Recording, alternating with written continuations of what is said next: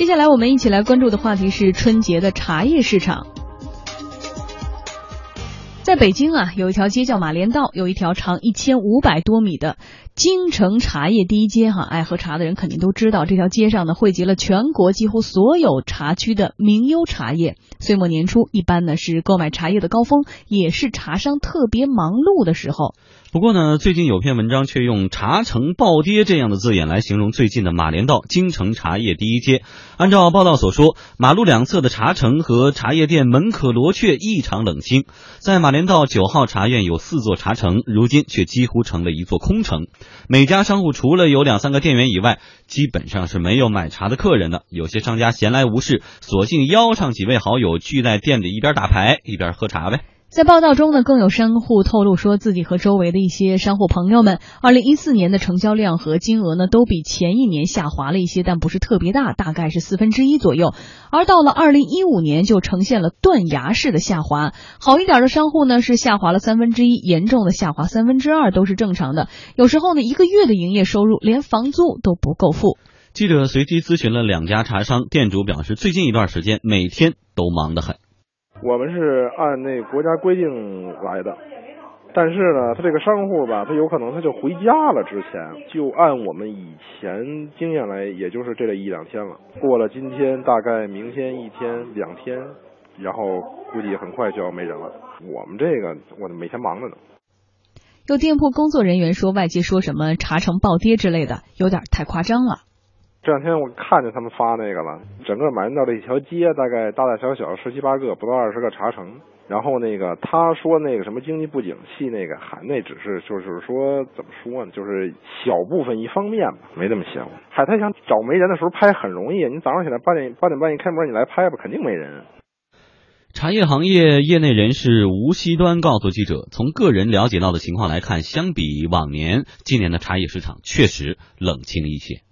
以前马连道这个时候走都走不动，现在呢，好像他们说的反映的就是说还是比较冷清的啊。价格呢，肯定是礼品茶过去都是高端消费嘛，礼品为主的，现在肯定要是变得大众消费为主的。那么这种情况下，肯定价格也会在下降。现在要回到那真正消费者能够自己买自己喝的为主的时候呢，那肯定会更多的强调这个一个是品牌，第二个好的一个性价比嘛。我还没听说哪个地方的租金会给一些优惠，但是还没有完全下降这种这种情况。那关键是什么呢？以前这种像那个商铺的租金之间的转让费都非常高，几十万的那个转让费，现在这转让费就没有了。嗯，这个说法不一哈，有商家就说我们忙得很，销量挺好的，还有人说肯定是今不如昔了。我们来说说自己的一个购买体验吧哈。红鱼以前也经常在马连道去卖茶叶啊，在回馈客户，有什么感触？不，不是经常啊，是有啊，有一次呢，就是到中秋节呢。那年当时这个说这个送客户这个这个这个礼品送什么哈？我说我说我拜托你们别再送月饼了，就是因为这个经营公司嘛，这个过节的时候这个礼尚往来这是很正常的一个事情。我说呢，这个正好我刚去这个福建啊，这个武夷山开过会，我喝了那个茶，我觉得非常好，我就安排市场部呢，我说你们去这个采购一些，哎，采购一些。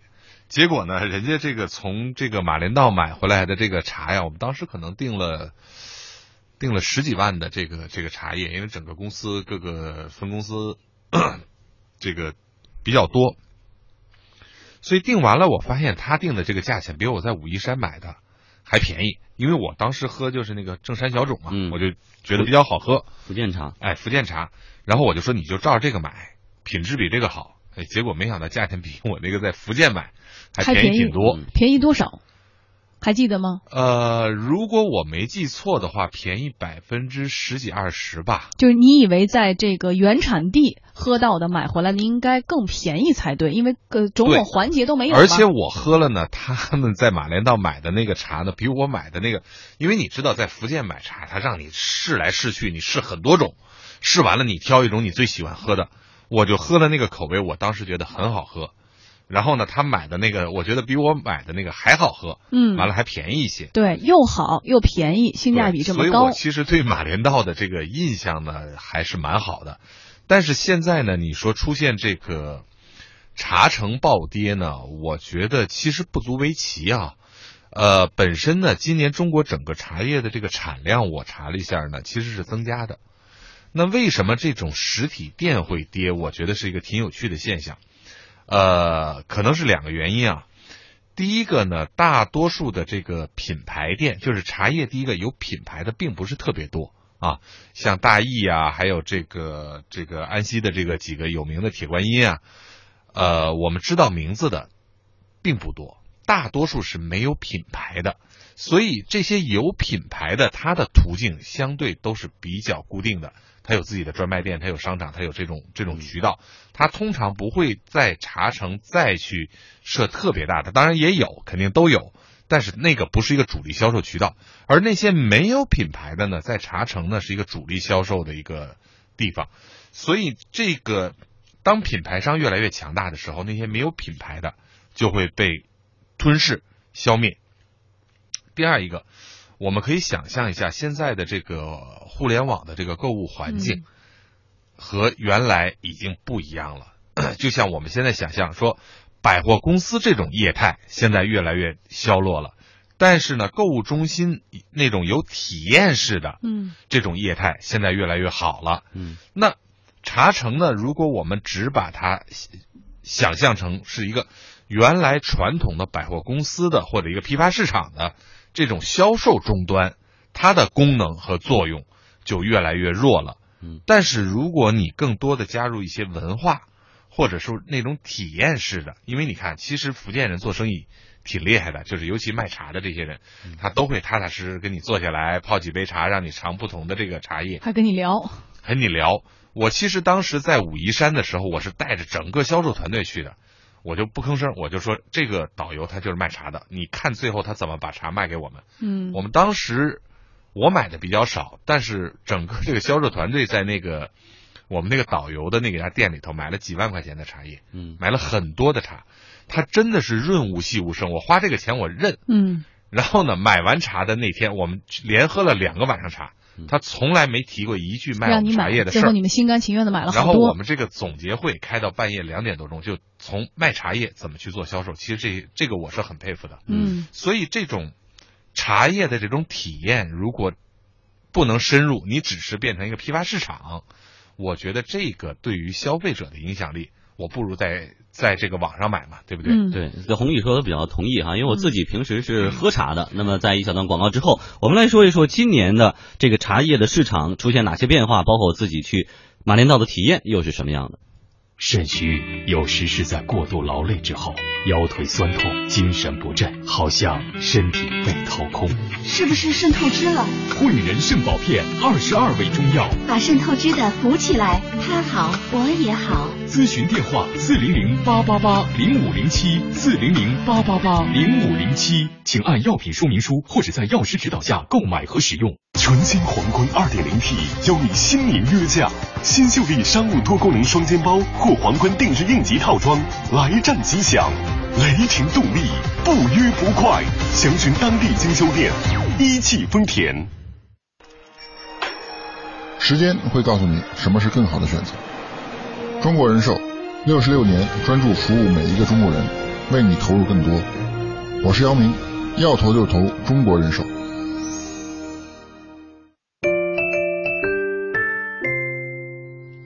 对，宏宇刚才讲了一下哈，这个销售的情感是销售技巧哈，不是生硬的卖东西，而最后呢，让你觉得这东西真的好，我一定要要品味这种生活。所以说，喝茶的人还在，马连道还在，这个需求还在，但是明显呢，就是今不如昔了。富江作为每天都要喝茶的人，觉得今不如昔的原因，我觉得今不如昔，就通过自己身上的体验嘛，就我觉得茶叶和眼镜行业很像，都是暴利，而且呢，它这个质量是不能量化的。嗯，比如说你不能说这个茶比那个茶好百分之多少，你是不能给这眼镜是可以的。好，那我们说到我去经常去马连道，以前总去就淘点这个小茶杯啊，淘点茶宠之类的哈。但我不喜欢在那买茶，就是因为他就往往这个店主呢就看人下菜碟儿，就进来以后说呃这个茶不错，这茶一百六一一百一百八一斤啊，嗯，特别好。然后我说那这个多少钱？他说啊那这个想了一下一百六。我说他这二十块钱差在哪儿？啊，他说了半天，他也说不出了一个到底差在哪儿，然后就说啊，你那一百八那个你要买一百四，我也可以给你，就弄来弄去，就让我觉得你这里边水分，对，尤其当我自己不是很精通的时候，我觉得水分很大，所以呢，我到后来一直就是选择，因为我有亲戚呃有同学和朋友家里开茶厂的啊，我觉得你又也不错，反正每年春天的春茶下来以后就给我寄一斤，我基本上也就够了。而我爸呢，他喜欢喝红茶，红茶我采用的什么办法呢？我问一个我自己心里很佩服的懂茶的人，我说你在京东、在淘宝、在天猫哪一家店的红茶你觉得是可以的？嗯，他说好，我他觉说这家可以，然后给我爸买了一次，他说可以。这个味道挺好的，从此以后就他家了啊！只要完了以后换了，只要喝完了，我就再次购买，再次购买。嗯，所以呢，购买渠道也改变了，互联网哈改变了我们生活。还有一个最重要的问题是，礼品性的消费买茶叶的方式，可能真的变成了大众消费。就像你们二人的这个变化一样哈，国人呢将茶誉为是国饮，茶叶呢就常被作为这个馈赠佳品哈，节日期间格外受人青睐。尤其是你看逢年过节，同时呢市场上有些茶叶的品质一般，就包装华贵，价格呢随之翻倍。从二零一二。二年起，八项规定、六项禁令的陆续出台，在中央大力提倡厉行节约、抑制公款消费的背景之下，曾经火热的茶叶市场，如今呢正在降温，茶叶包装等衍生市场呢也随之转变了。嗯，来自中国茶叶协会的数据显示，二零一五年中国百分之九十二的茶叶产区高档茶的销售量下降，下降幅度百分之十到百分之二十。茶叶行业业内人士吴锡端表示，茶叶市场肯定是受到大环境影响。我觉得整个行业里头受那个八项规定啊，这种还是影响会更大一点。以前这种呢，很多的单位，很多的那种马连道这种个体私营企业，有一两家这种大的单位，只要供应这种茶叶，它就就能生存下去。这种单子没有了以后呢，他们就会可能就是说呢，要转到市场真正的拼销售的时候，他们就困难就会暴露出来了。去年开始就已经显现出来了，但这个刚开始他们还没有那么快。另外呢，其实马连道这块你要深入调查一下，它不光光是这方面，它还有前几年这种的那个银行放贷以后呢，造成的这种债务危机也是还蛮严重的。他是以前银行里头根据你店面的流水啊，或者销售啊，或者是你店铺啊，他就会给个授信，授信的额度还蛮大的。每一个茶叶店都可以给个一两百万、两三百万，他们很多有的都拿去买房啊、买车啊的消费掉，他没有真正的投到这种实际运营的。另外还有一些拆借到别的地方去，造成了这种资金的断裂，这个东西可能对马连道影响挺大。同样是最近几年，互联网电商也是迅速发展哈。不过呢，呃，茶叶的行业人士分析说，互联网电商对于实体茶叶市场的冲击其实呢并不大。互联网电商到目前为止冲击还不是特别大。因为整个比例在那占着呢，我们总共有千多亿的规模，互联网上也就个二三十亿吧，这样的一个一个销售量吧，但是整个的应该说占的比重不是特别大。互联网肯定这是一个所有行业都会影响的一个东西，也会在不断的增加这种比例。但是呢，整个来讲的话，应该说是什么呢？茶叶它它有它的一个独特性，当然品牌产品可能会在上面，互联网上销售会以后占比会越来越重一点。但从整个呢，应该说这是这还不是目前对那个市场冲击最大的一个方面。吴锡端认为，实体茶叶市场随着大环境的变化，也需要逐步的转型，接下来可能会迎来洗牌。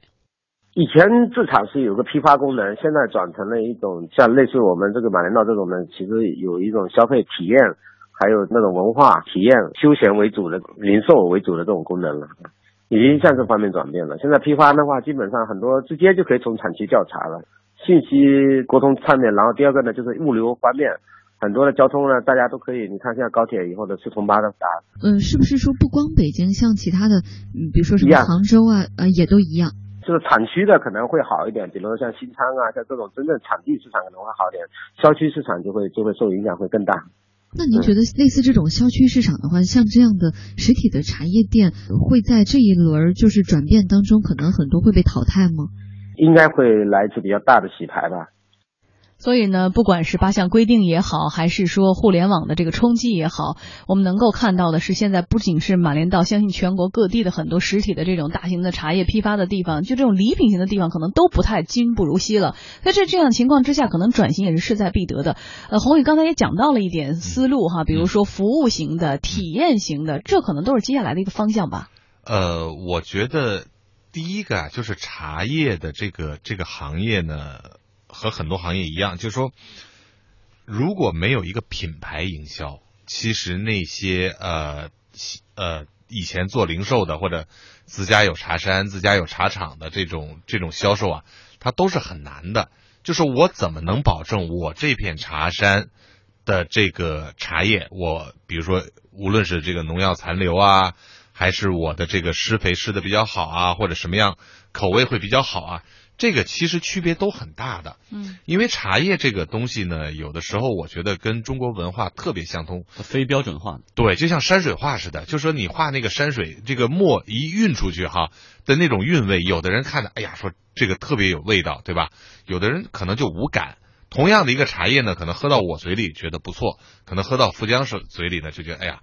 我认为就没有那么好，这个是每个人的体验，而这个体验的背后的这种品牌经营和品牌意识，我觉得是非常重要的。你比如说，现在普洱茶这个行业里头呢，就开始已经有聚集效应了，就大益一家已经占到整个普洱茶市场的百分之四十的这个份额了，这个的比例我觉得就是比较高了。而大益的茶的确品质非常好，我以前曾经有一个同事呢被。被大益挖去做过这个 CEO，后来当然当然他离开了啊。他给我讲过整个大益的这种经营管理啊、理念啊，我觉得还是挺不错的。那另外一个呢，就是是所谓的这种互联网营销啊，我跟刚才的那位这个吴希瑞的这个观点不太一致啊。呃，我认为互联网的这个营销呢，对整个的茶叶的这个行业影响是比较大的。呃，目前茶叶市场每年是一千多亿的这个这个。营业额，我看到一个数据，呃，铁观音最大的就是在安溪，而安溪呢，现在的这个茶农上网的这种销售，每年已经有二十几亿了，只是这一地的茶农的销售已经有二十几亿了，那还不包括其他的像这个绿茶的产地啊，这个不同的这个茶叶的这个产地，呃，像在云南的这个普洱茶的这个产地的这个网上销售，我觉得都是蛮大的。所以呢，这种网上销售的影响会是非常大的。我觉得这个对市场的改变也会很多。对，所以说并不是大家不买茶了，可能只是购买的渠道发生了改变，也不是说对方式变了，也不是说大家不喝茶了，可能呢这个销售的一些策略也会发生改变。